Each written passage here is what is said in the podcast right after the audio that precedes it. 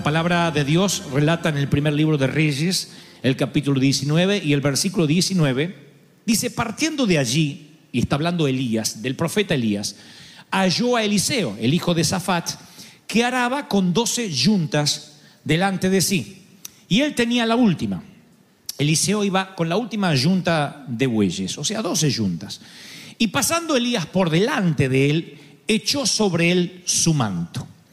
Ese manto le vino de sorpresa a Eliseo.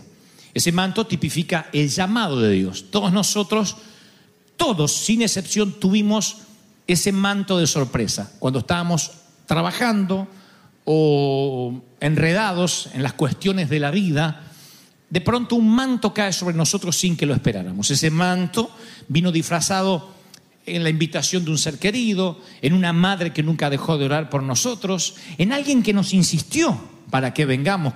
Eh, es un manto que llega cuando estamos muy ocupados y a veces cuando ni siquiera estamos pensando en que Dios eh, tiene un propósito para con nosotros. Dios llamó a Moisés cuando él guardaba los rebaños de Jetro, a Gedeón mientras estaba trillando trigo.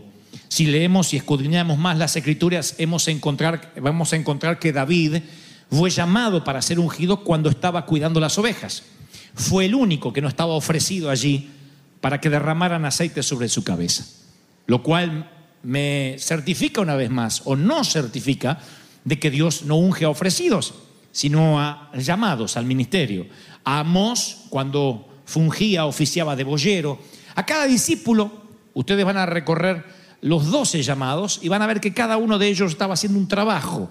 No aparece un solo episodio donde alguno de ellos estaba vago, donde alguno de ellos estaba sin trabajo y dijo, qué bien que me vino el discipulado porque no tenía nada que hacer.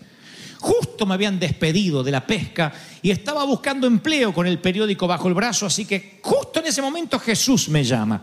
Él nunca llamó a gente desocupada. Es un principio espiritual. Por lo general, cuando Dios nos llama, tenemos que dejar algo que nos duele dejar, no algo que no veíamos la hora de dejar. Esta debería ser el, eh, la condición, este debería ser el principio para saber si donde Dios te puso realmente nació en su corazón. Porque si nació en el corazón de Dios, posiblemente te dolió dejar el sitio, el lugar que antes estabas eh, haciendo. Ahora, cuando ya no tienes más nada que hacer, cuando te estás jubilando, cuando no consigues empleo, cuando no te gusta lo que estás haciendo y dices, me gustaría servir al Señor, lo más probable es que aún, no digo que nunca, pero aún todavía Dios nos te está llamando. Ah, hasta Alfred por ahí, no sé si Alfred estaba, lo, lo vi hace un momento. Quiero que te acerques. Yo quiero que, que, hagas, uh, que trates de acomodar algo acá, que estés de espalda a mí, así, y, y trates de, de, de, como que estás trabajando. No, no desenchufe nada más el, el, plasma, lo único que te pido. Entonces, ese, es, ese es, tipifica a Eliseo. Eliseo está trabajando, está haciendo lo suyo. Bueno, estaría arando la yunta de bueyes. Él no sabe que hay un llamado que va a venir sobre él. Él no está esperando, a él no le dijeron, Elías anda por el barrio, Elías anda por la ciudad, así que a él le va a caer un manto. Le va a caer un manto, ese manto es inesperado, así que lo que hace Elías, no sé qué es lo que ve en él, pero cuando lo ve, lo que hace pasa delante de él y le hace. Y sigue caminando. Eso es lo que hace. Ahora devuelve el saco que no es un manto, che, es mi saco. Gracias. Yo quiero que vean ese, que ustedes tengan esa figura, porque a veces decimos, le cayó un manto. ¿Cómo será que lo tocó así? No, literalmente, creo que no, es, no era este saco, era un manto, era mucho más grande. Y cuando ese manto viene sobre él, literalmente lo cubre. Los eh, judíos saben lo que esto significa.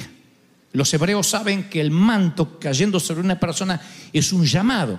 El manto tipifica aquello que viene de parte de Dios de manera sobrenatural. Por ejemplo, cuando nosotros fuimos llamados a ser pastores, siempre nos preguntábamos si tendríamos lo necesario. Decíamos, no estamos a la altura. Esencialmente yo no me sentía a la altura. Yo nunca dije, sí, realmente tenemos lo que hace falta. Yo estudié para esto. Toda la vida me preparé para ser pastor. Yo nunca sentí eso. Porque decía, no voy a tener tantos mensajes para todos los domingos. Los evangelistas andamos por el mundo con cuatro o cinco mensajes y oramos que la gente no, no nos ande siguiendo, ¿no? Porque si nos siguen tenemos que cambiar el mensaje y eso es una complicación. Así que yo decía, no tengo tantos sermones y por otro lado no tengo la habilidad para la administración, para llevar una nave insignia adelante. Decía, no lo voy a lograr. Y de pronto, juntamente con el llamado, cae un manto. Un manto inesperado, con capacidad, con los dones, con lo que te hace falta para llevar adelante lo que Dios quiere que lleves adelante. Yo lo comparo mucho con las madres. Las mamis, que nunca lo fueron, al quedar embarazadas, automáticamente cae un manto sobrenatural que aunque estén en la selva, aunque nunca hayan hablado con su mamá, aunque nadie las haya adiestrado, esa señora o esa dama sabrá cómo amamantar a su niño, sabrá cómo cambiarlo, se las arreglará. Es como, es como que de pronto un giga sobrenatural viene y la, hace, y la transforma en mamá. Mientras que los padres tardamos 20, 25 años en darnos cuenta. Un día los padres miramos a los hijos y decimos, pensar que soy papá. Y ella dice, desgraciado, ahora se da cuenta, yo lo supe el primer día que tuve mi atraso, que ella era madre, porque viene la capacidad sobrenatural, ¿no es cierto? Eso en términos espirituales es algo similar. Un manto cae como cayó recién sobre Alfred. Quiero que no olviden ese cuadro. Él está trabajando y, un manto. Entonces, cuando cae el manto, la, la palabra narra que dejando él los bueyes, ahora habla de Eliseo, vino corriendo en pos de Elías. No espera una mejor oportunidad. No dice, voy a esperar un segundo manto, un tercero. Al cuarto voy. Sí, ya voy. No hace así, sino que automáticamente no hace preguntas porque el poder profético no permanece en nosotros si no obedecemos de inmediato. Y así como digo una cosa, digo la otra. Si, si de pronto alguien dice, yo no sé si Dios me llamó, porque yo cuando no tuve empleo o cuando me quedé desocupado, fui a servir al Señor y me metí en las cosas de Dios. Así debes saber lo siguiente, que cuando el manto cae sobre ti, como cayó sobre Alfred recién, eso no se va, no se va a volver a repetir. Ese manto profético, ese llamado, a veces ocurre una sola vez y demanda obediencia absoluta. Estoy hablando de un llamado de Dios, de un llamado a moverte. Hay órdenes que son directas de Dios, que de golpe tienes que hacerlo. Hay que correr, hay que obedecer. Y alguien aquí necesita oír esta palabra, aunque es la básica, la primordial, la primera, la primitiva. Alguien necesita oír esta palabra. Si el manto cayó sobre ti, si hay un sentir, un fuego que te quema, empieza a correr. No, no camines, corre porque se siente el sonido de la abundancia, porque viene una gran lluvia y te va a alcanzar. Hay alguien que dice, yo estoy esperando confirmación. No, si el manto te cayó, si sientes el llamado de Dios, tienes que obedecer. ¿Qué, le dice Eliseo a Elías? Le dice, te ruego que me deje besar a mi padre y a mi madre y luego te voy a seguir. Un beso le pidió. ¿Cómo no? Le dice Elías. Anda a un beso al viejo y a la vieja. No dijo me queda una semana, un mes, espera que cobre la jubilación. No, un beso. Porque el llamamiento no vino a Eliseo en forma de mandato, sino en forma de oferta. El manto cayó sobre él. Si obedeces, esa unción profética queda sobre ti. Y él acepta de inmediato. Él consideraba que valía la pena el sacrificio de dejar a los suyos, de abandonar su familia, cuando digo abandonar, es dejarla atrás y pasar a otro nivel. Luego abandona su oficio y sus herramientas de trabajo, porque dice, se volvió, fíjense qué bueno que es Eliseo, cómo sale por la puerta. Toma un par de bueyes, los mató, puso una parrilla argentina, los dos bueyes, y les dio a su gente para que comiesen Después se levantó y fue tras Elías y le servía. No se fue pegando un portazo, no saltó por la ventana, salió por la puerta grande y dijo, muchachos, yo me tengo que ir. Les voy a cocinar dos bueyes, vamos a comer bien, vamos a celebrar y a terminar esto como lo empezamos. No es este el mensaje, lo medular, pero noten cuántos principios tiene esto. ¿Vieron cuántos principios? Alguien le cae el manto, no está esperando ahí, dame un manto, quiero un manto, quiero un manto, no, le cae el manto, el llamado, el primero, el primitivo viene de parte de Dios. Segundo, él deja a los suyos. Tercero, indemniza a los que están trabajando con él y parte a una travesía. Y acá empieza una historia extraordinaria que estoy seguro que muchos de ustedes han oído, pero nunca como el Señor nos la hablará hoy en los minutos que restan. El segundo libro de Reyes contiene uno de los episodios más espectaculares de las Escrituras. Es la historia de un tour de un envejecido Elías y un siervo jovencito Eliseo, más o menos como Alfred, así de jovencito y no tan envejecido como este servidor. Dios le informa a Elías que su ministerio en la tierra se terminó. Dios le dice a Elías, tienes que buscarte un sucesor. Pero Elías dice, a ver si dejo en mi lugar a alguien que no tiene la misma unción, que no tiene la misma pasión. Ese es el temor de todos los que servimos al Señor, el legado. Así que Elías tiene que buscar un sucesor, se pregunta si Eliseo lo es, mm, se alegra que Eliseo al recibir el manto lo está siguiendo, pero todavía faltan algunas pruebas, algunas eh, materias que rendir. Y se lo lleva a Eliseo, Elías, en una gira imprevista eh, en su último día en la tierra, ya se está por ir, no hay tiempo para capacitarlo grandemente al tipo. Pero Elías todavía lo va a probar y llegan a un sitio llamado Betel. Betel tiene una gran herencia espiritual porque es allí donde Jacob había ofrecido su sacrificio, pero algo le había pasado a esa ciudad en los últimos años. Un tal Jeroboán había levantado un becerro de oro y la ciudad estaba entregada a la idolatría. Había una generación entera que no conocía a Dios. Así que en este momento Betel tipifica, representa la sociedad. Anaheim, California, Estados Unidos, México, no sé. Tipifica a los que no tienen a Dios, porque es una ciudad idólatra, es una ciudad endurecida, peor que los idólatras de, de Baal. Así que es allí cuando Elías lleva a Eliseo a Betel, se da vuelta y le dice, Eliseo, quédate aquí. No le dice, ¿por qué no te quedas? Te sugiero.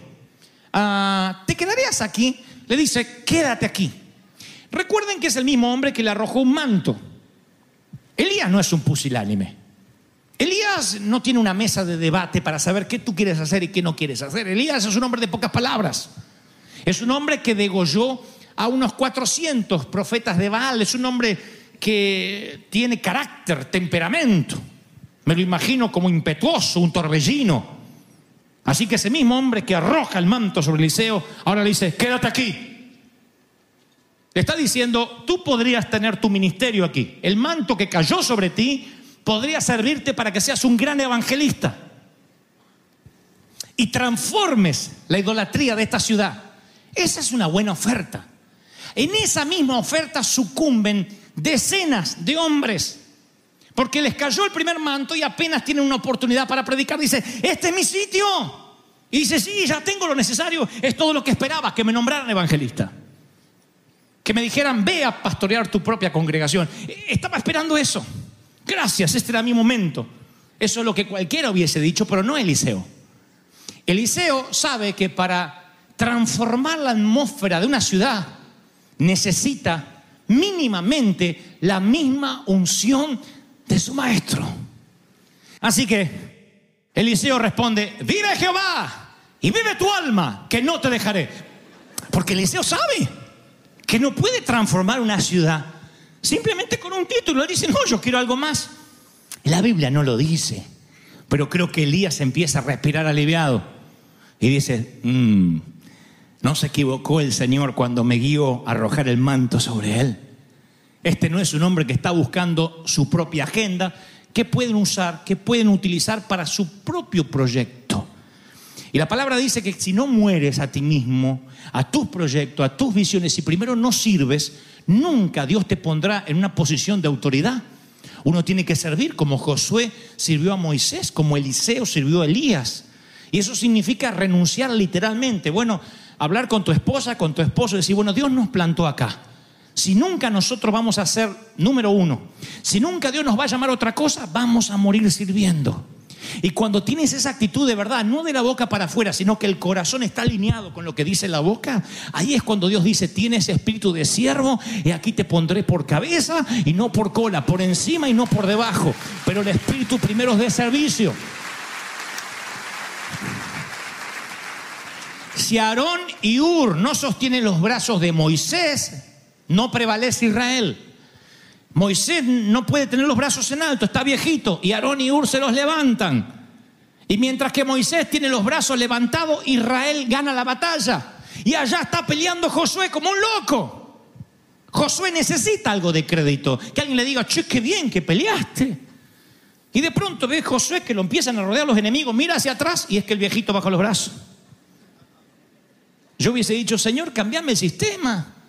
Que yo, Josué, que el que estoy peleando, el que estoy sirviendo, el que me duelen los callos, que cuando yo levante la mano ganemos, no cuando el viejito ese acabado levante los brazos yo tenga que ganar y cuando los baje yo tenga que perder. Y Aarón y Ur, ¿qué me dicen de Aarón y Ur? ¿Qué papel jugaron? Sostenían los brazos. ¿Alguien aplaude a quien sostiene los brazos? No, solamente el sostenido. ¿Quién reconoce al que sostiene los brazos, a los, a los puntales, a los que apuntalan en secreto, a los que oran? Se conmoverían ustedes si vinieran a las oraciones del 24-7 cuando hay hermanos y hermanas que oran y bendicen los pastores. Y de repente uno escucha esa oración y digo, Señor, oran con una pasión porque su tarea, su ministerio es orar, sostener. ¿Mm? Pero si no hacen eso, difícilmente lleguen al otro paso. Siempre es así, servir. Y yo lo he hecho mucho tiempo. Y me frustraba porque yo quería servir en otra cosa. Y hasta tanto no dije, tal vez me muera haciendo esto, sirviendo, Dios no me llevó a otro nivel. Y Elías prueba, Eliseo le dice, quédate aquí.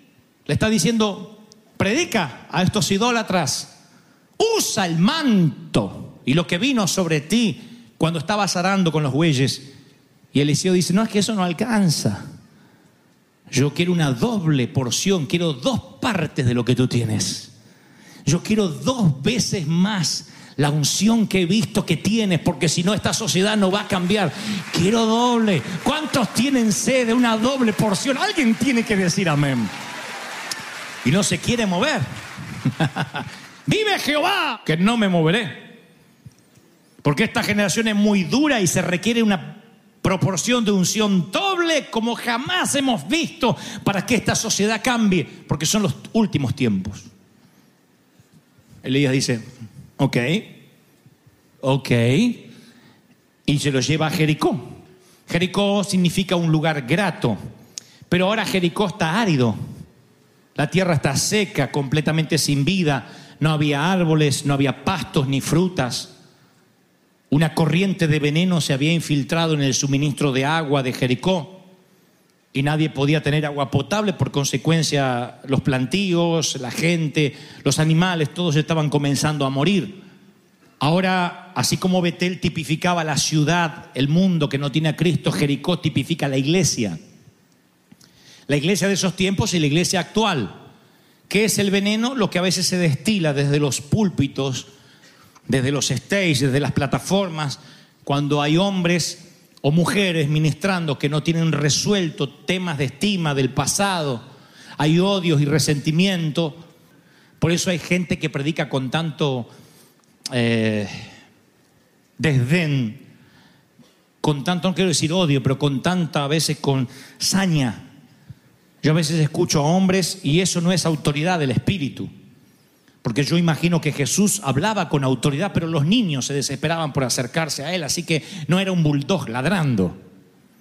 Y cuando yo veo hombres que usan la plataforma o el púlpito para herir o desperdician horas maravillosas de los oídos que Dios les está prestando para hablar de otro ministro cuando hay que hablar del Señor, cuando hay que hablar de Cristo. Dios nunca nos dijo usa el púlpito para denunciar. El púlpito es para hablar del Señor, para exaltarlo a Él.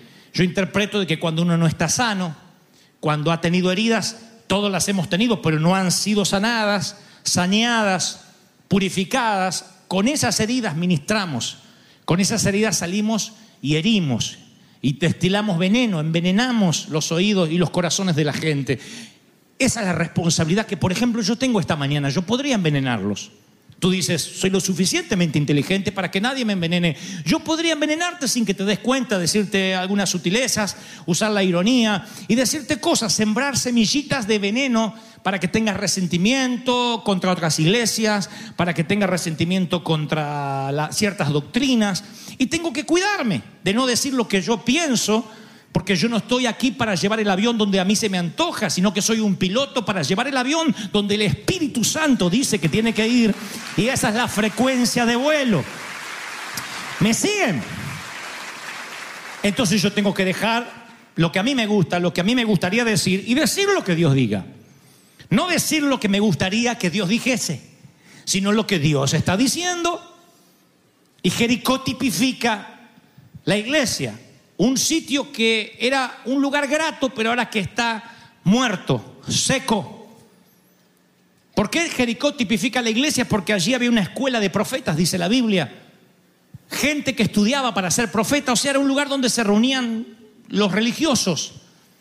Cuando llegan a Jericó, estos religiosos se le acercan a Eliseo y le dicen, ¿sabías que Elías será quitado de ti?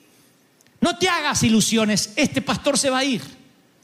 No te hagas ilusiones porque él no te va a elegir. Y Eliseo dice, no, me tiró un manto. Ah, pero eso no significa nada. Él se va a ir de ti, le decían.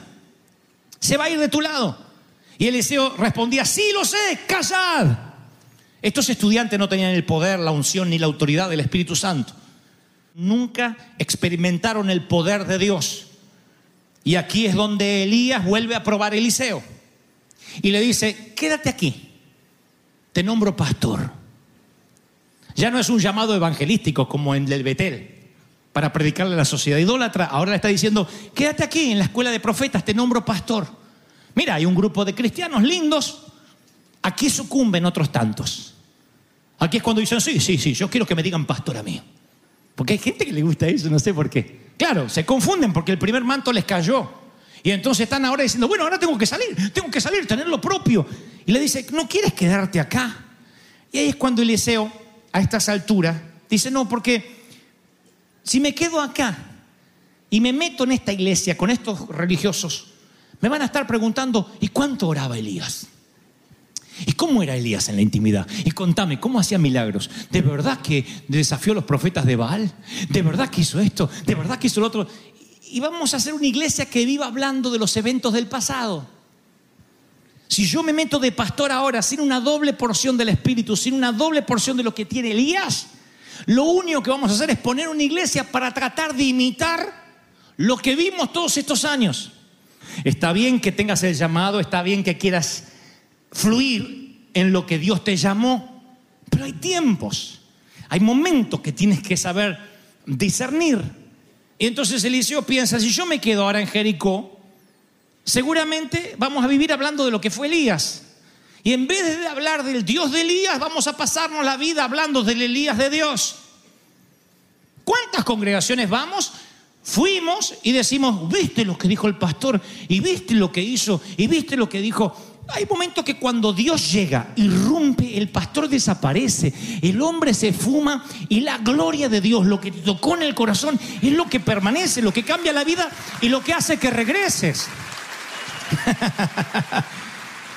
Ese es el espíritu correcto. Cuando Elías le dice a Eliseo, quédate aquí en Jericó y sé pastor, ¿qué responde Eliseo? Aquí me quedo. Y Elías lo mira al petizo y dice, wow, parece que este nos está buscando puesto. Y van, se paran frente al, Jordán. Y entonces cuando se paran frente al Jordán, del otro lado iba a estar el carro de fuego donde se iba a ser arrebatado Elías. Me tenía que haber traído un saco más cómodo, pero no sabía que iba a predicar esto. Ah, sabía, no sabía que me iba a sacar el saco. Entonces Elías toma otra vez el manto, se para frente al Jordán. Escuchen esto, el, el Jordán no es, yo estuve en el Jordán, hay sitios donde uno puede cruzar, hasta acá. No es ni tan ancho, ¿no es cierto? Así que ellos podían haber cruzado, o, había, había profetas ahí, de la escuela de profetas que habrían construido una balsa para su maestro en cuestión de, de- de- de horas. Sin embargo, Elías se para ante el Jordán, está Eliseo ahí. Noten que es el mismo que le ofreció un llamado evangelístico y un llamado pastoral y no aceptó. Dice, ok, entonces lo que tú quieres es sobrenaturalidad. Lo que tú quieres es caminar sobre lo sobrenatural y eso es lo que va a ver ahora Eliseo. Así que Elías hace así, hace... Y el mar y el Jordán hace... Se empieza a abrir. No es que Elías le está diciendo, mira el poder que tengo. Lo que le está diciendo a Eliseo es, vamos a cruzar del otro lado y después vas a tener que volver solo. si vamos en balsa, volvés en balsa. Si humanamente cruzamos, cruz, volvés humanamente. Pero si para ir yo hago así, para que el mar se abra, ¿qué tiene que hacer Eliseo cuando tiene que volver?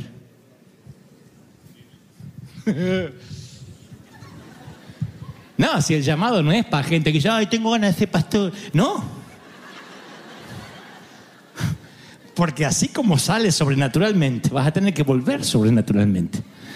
Si después no tenés manto para golpear las aguas, no quiero estar en tus zapatos, mi querido, ¿eh? ¿Saben cuántos se van del otro lado? Después dice, ayuda, vénganme a buscar, pensé que Dios me llamó. Elías le está diciendo a Eliseo, cuando regreses, vas a tener que golpear las aguas, las vas a tener que cruzar como la estamos cruzando ahora.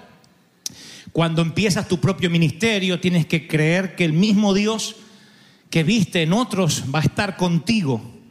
Le está diciendo Elías a Eliseo, ¿ves? El mismo Dios que estuvo con Moisés y con Josué está conmigo, estará contigo. En la finanza, en los negocios, en el ministerio, ¿estará Dios contigo? Porque hasta ahora te paraste al lado de un pastor, alguien golpeó las aguas y cruzaste. ¿Y qué cuando nadie golpee las aguas por ti? Cuando estés solo, cuando te toque estar una temporada en el hospital o lejos o no te puedas congregar, ¿funcionará tu manto? ¿Te das cuenta porque necesitas una doble porción para tus propios milagros?